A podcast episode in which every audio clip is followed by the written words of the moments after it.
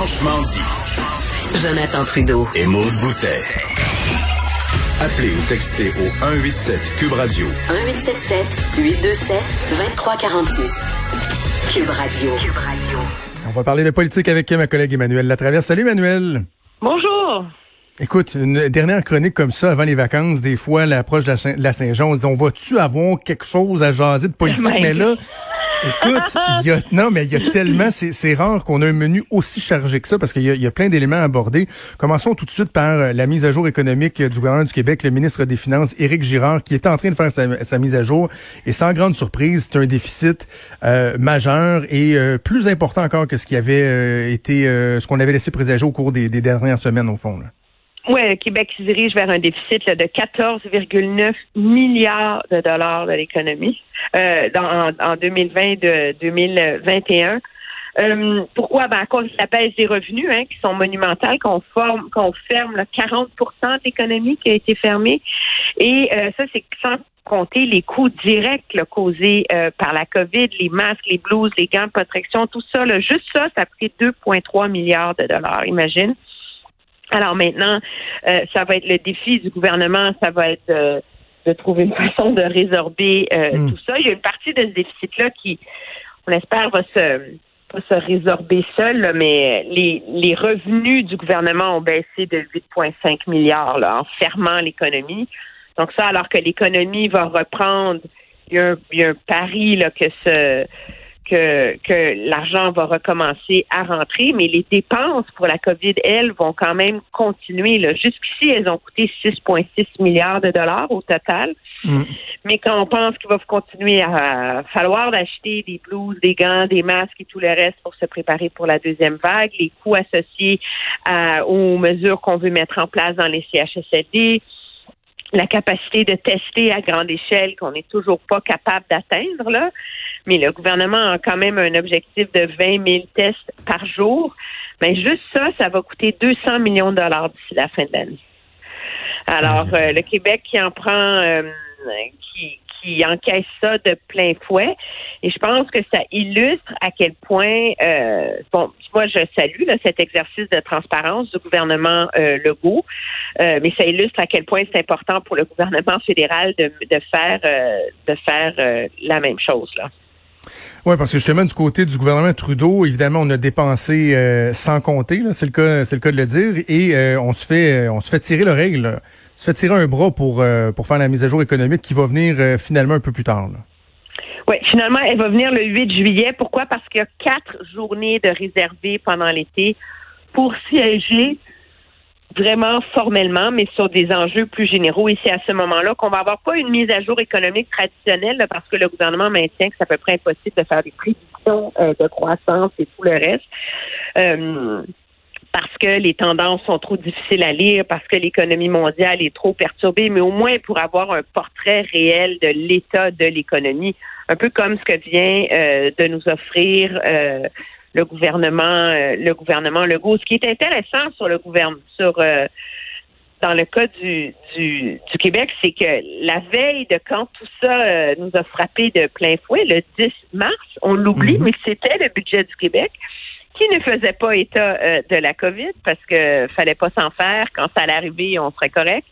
Et le gouvernement disait non, non, mais il y a euh, il y a la marge de manœuvre, il y a euh, le fonds spécial dans lequel on pourra aller piger, il y a plein d'argent là-dedans, il y a 14 milliards de dollars, mais là, juste d'un coup, on vient d'effacer tout de, réserve dans laquelle le gouvernement, de réserve comptable dans laquelle le gouvernement pouvait aller piger. Je pense que ça, illustre à quel point euh, le gouvernement Legault, néanmoins, malgré les efforts remarquables qu'il a fait pour gérer la crise une fois qu'il l'a frappé, à quel point le gouvernement avait, avait sous-estimé l'impact potentiel de cette crise-là et euh, était en quelque sorte mal préparé aussi. Là. Oui, absolument. On a mentionné euh, Justin Trudeau. Euh, revenons-y, si tu le veux bien. Je trouve que c'est pas c'est pas ce que j'appellerais une bonne semaine pour Justin Trudeau parce que le, PCU, la PCU, bon, il a annoncé le prolongement. mais euh, sans aucune modification, sans autres critères euh, restrictifs ou incitatifs pour retourner sur le marché du travail. Bien, bien, bien des gens dans plusieurs secteurs économiques qui, qui dénoncent ça. on ajoute à ça l'échec euh, à l'ONU, euh, qui est une, véritable gifle au visage de Justin Trudeau. Et là, même dans les dernières heures, on a appris que la Chine avait euh, formellement déposé des accusations d'espionnage contre les deux Canadiens qui sont retenus prisonniers là depuis des mois et des mois. Bref, ici comme ailleurs, c'est pas une bonne semaine pour Justin Trudeau. Non, pas du tout. Et c'est sur le front des, des deux pauvres Canadiens, Michael Kovrick et Michael Spavor, qui sont qui sont détenus depuis 18 mois euh, en Chine, euh, je te dirais qu'on n'est pas surpris que finalement la Chine finisse par les accuser formellement, mais on voit à quel point la Chine a fait le, calcul de faire mal au Canada au lendemain du vote à l'ONU. Euh, là, on, fait ce, geste-là le lendemain d'un échec, mais moi, je pense qu'il l'aurait fait même le lendemain d'une victoire, on s'entend. Mm-hmm pour rappeler au Canada à quel point euh, la Chine n'est pas prête de lâcher ce morceau-là. ce qui est très inquiétant, c'est que tant qu'il n'était pas accusé, qu'il pouvait envisager une voie de sortie diplomatique où tout le monde pouvait sauver la face. Le problème que ça pose maintenant pour ces deux hommes-là, c'est qu'à partir du moment où ils sont formellement accusés, ben, ça complique encore plus les efforts euh, pour essayer de les faire euh, libérer. Et ce genre d'accusation-là, en Chine, a généralement un, taux de condamnation de 100 Oui, c'est ça.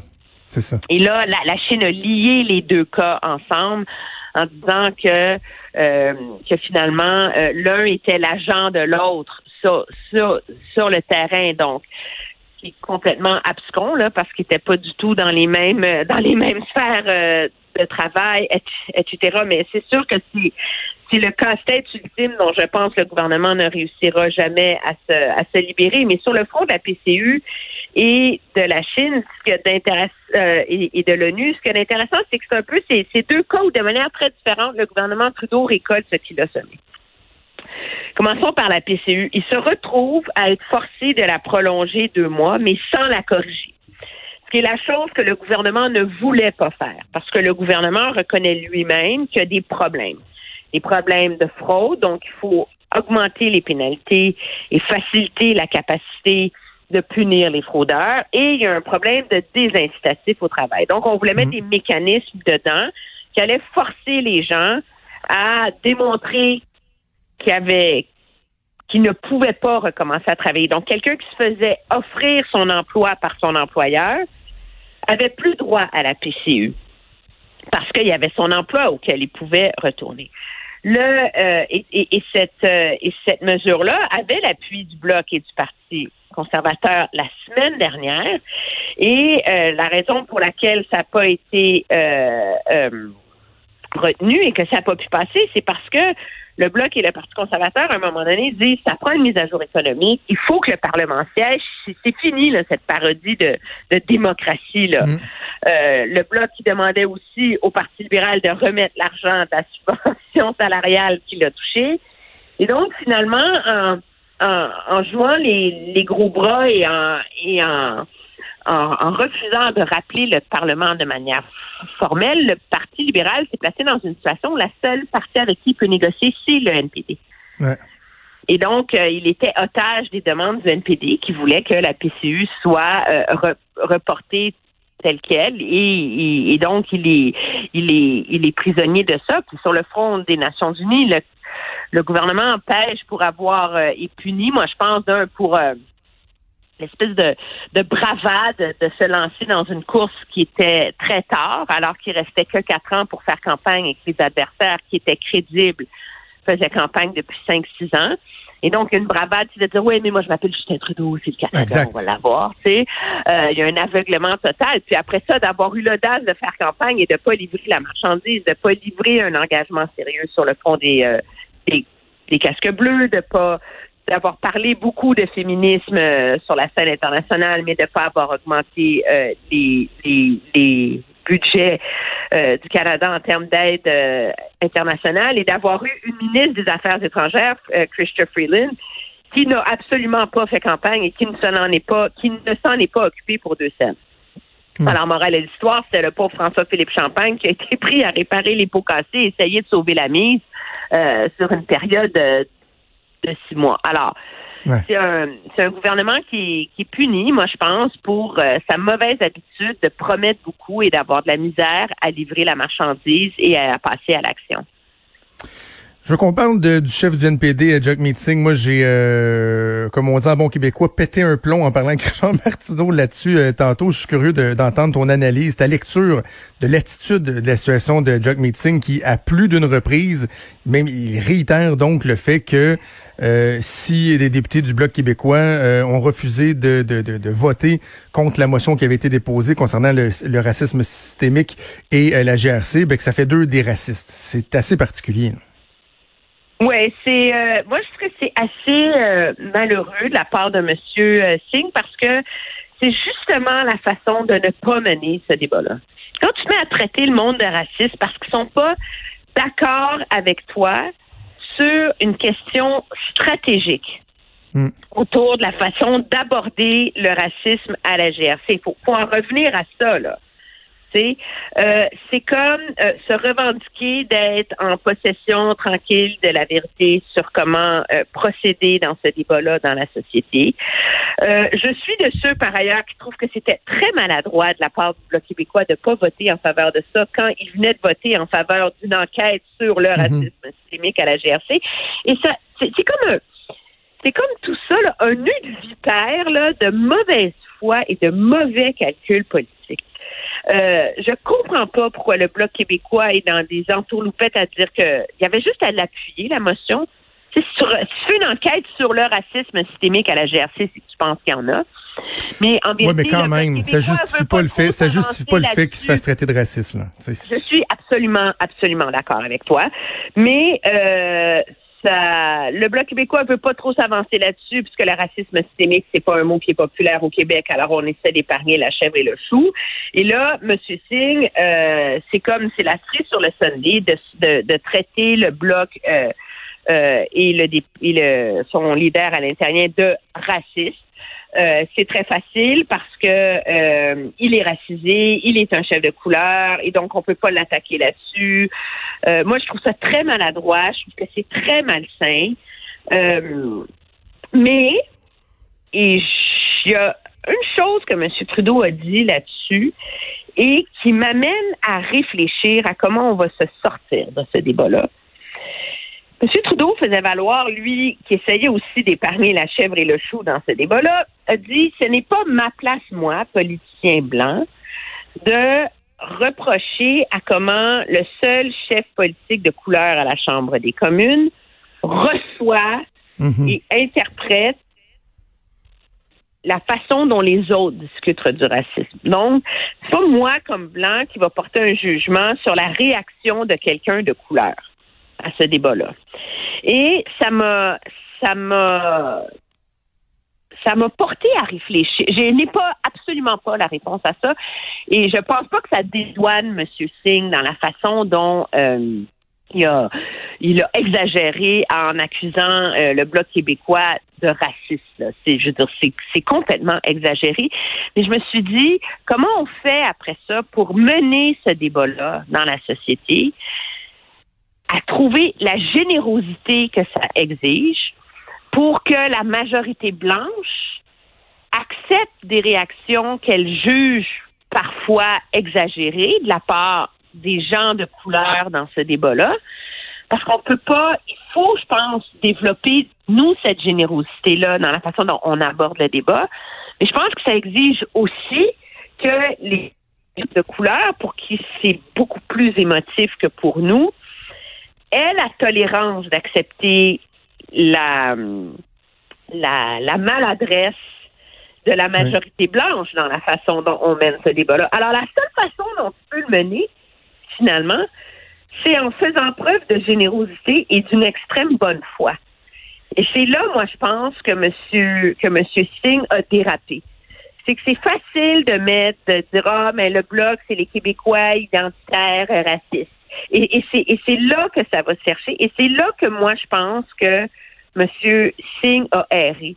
C'est que lui, comme chef euh, racisé d'un parti politique, qui a voix au chapitre et qui peut nous en apprendre beaucoup là-dessus, n'est pas euh, à l'abri de son obligation de faire preuve de générosité dans la façon dont ce débat-là est né. Et donc, même, je crois très maladroit du Bloc québécois de voter contre cette motion-là, surtout compte tenu du fait qu'ils en appuyaient les principes, on s'entend là, mais que l'on se retrouve dans un nœud vipère où on met tous les bloquistes dans mm. le panier d'être raciste et on sous-tend la réaction et les préjugés habituels du Canada anglais à l'égard des souverainistes au Québec, que c'est tous des racistes.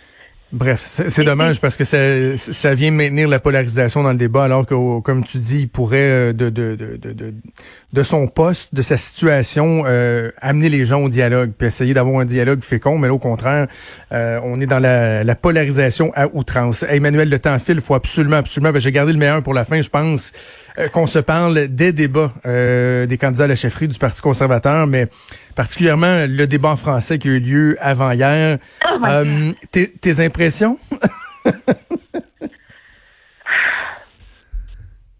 Silence. Je sais pas comment ça, ça veut tout dire à la radio. J'avais l'impression de la d'un débat à la présidence d'un club social euh, dans un village, dans un trou perdu. Je veux dire, le niveau était, c'était tellement mesquin, premièrement, là, à se crier après. C'était, comme ils maîtrisent pas le français, les uns et l'autre en étaient dans des slogans et des phrases creuses. Euh, non, non, c'était désastreux. C'était, c'était moins désastreux que le débat équivalent à Québec en 2017, par ailleurs, où j'avais quitté avant la fin. Je vais t'avouer que même ce débat-là, dire là, avec le regretté d'IPAC. Donc, ils ont fait un progrès par rapport à, à, 2017, mais euh, j'ai pas été capable d'écouter jusqu'à la fin. Ah non, moi non plus. J'en ai, écouté 30 minutes, là, puis là, j'ai dit, regarde, je suis plus capable. Là. Je veux dire, il y a une limite là, à se faire souffrir et se faire violence dans la vie. Euh, mais, ceci étant dit, au-delà de ça, je pense qu'on a vu euh, les efforts importants là, qu'ont fait euh, Aaron O'Toole et Peter McKay en français. Je pense que Peter McKay va avoir réussi par cette performance-là à en rassurer plusieurs et à faire oublier son, euh, son lancement de campagne. Là. Euh, mais c'est malheureux qu'on est en 2020 dans un pays où un parti qui est aussi grand que le Parti conservateur, qui a une aussi grande histoire dans notre pays, en 2020 se ramasse encore avec des candidats qui ont un niveau de bilinguisme des années 70. Ah oui, absolument. C'est ça le constat. J'ai entendu bien des gens dire que euh, Aaron O'Toole et Peter McKay avaient le même niveau de français que Andrew Scheer. Je sais pas toi, mais moi, Andrew Scheer, à la fin, en campagne électorale, son français était meilleur que ce qu'on a entendu. Non, non, mais Peter McKay et au même moment. Et que, non, mais c'est ça qui est fou. C'est que, tu sais, ça change pas. Donc, Andrew Shear, c'était correct parce qu'il avait le même niveau d'anglais que Harper quand il a été élu en 2002. Mhm. Donc, tu sais, tu te dis, mon Dieu, en 2017, avoir un niveau de français de 2002, c'est acceptable. Puis là, on est rendu en 2020, puis avoir un niveau de français qui est de 2017, qui finalement est celui de 2002, est acceptable. C'est pas peu dire, là. Et je veux dire, alors, c'est un parti qui n'a pas évolué sur ce front-là. Moi, je trouve que c'est malheureux. Mais ceci étant dit, je pense que Peter McKay va avoir atteint son objectif, qui était celui de rassurer qu'il n'était pas honteux en français. Euh, et je te dirais que dans le débat anglais hier, on a vu toute l'expérience politique de Peter McKay. Effectivement, parce que c'était totalement différent la dynamique hier là, et moi j'ai trouvé qu'il, euh, on, on cherche souvent l'aspect premier ministrable, tu sais, puis Aaron O'Toole qui jouait beaucoup sur le fait que lui il est déjà là, lui il est déjà en chambre, il est prêt, mais à un moment donné t'as aussi l'autre à côté qui a beaucoup d'expérience, qui a euh, une façon de s'exprimer, qui qui qui qui nous fait penser à quelqu'un qui peut être chef d'un parti ou qui peut aspirer à devenir premier ministre d'un pays. Là. Oui, tu voyais, euh, tu voyais le, le premier ministre en, en, en attente là. Puis moi, j'ai fait le test, tu sais, la conciliation travail-famille.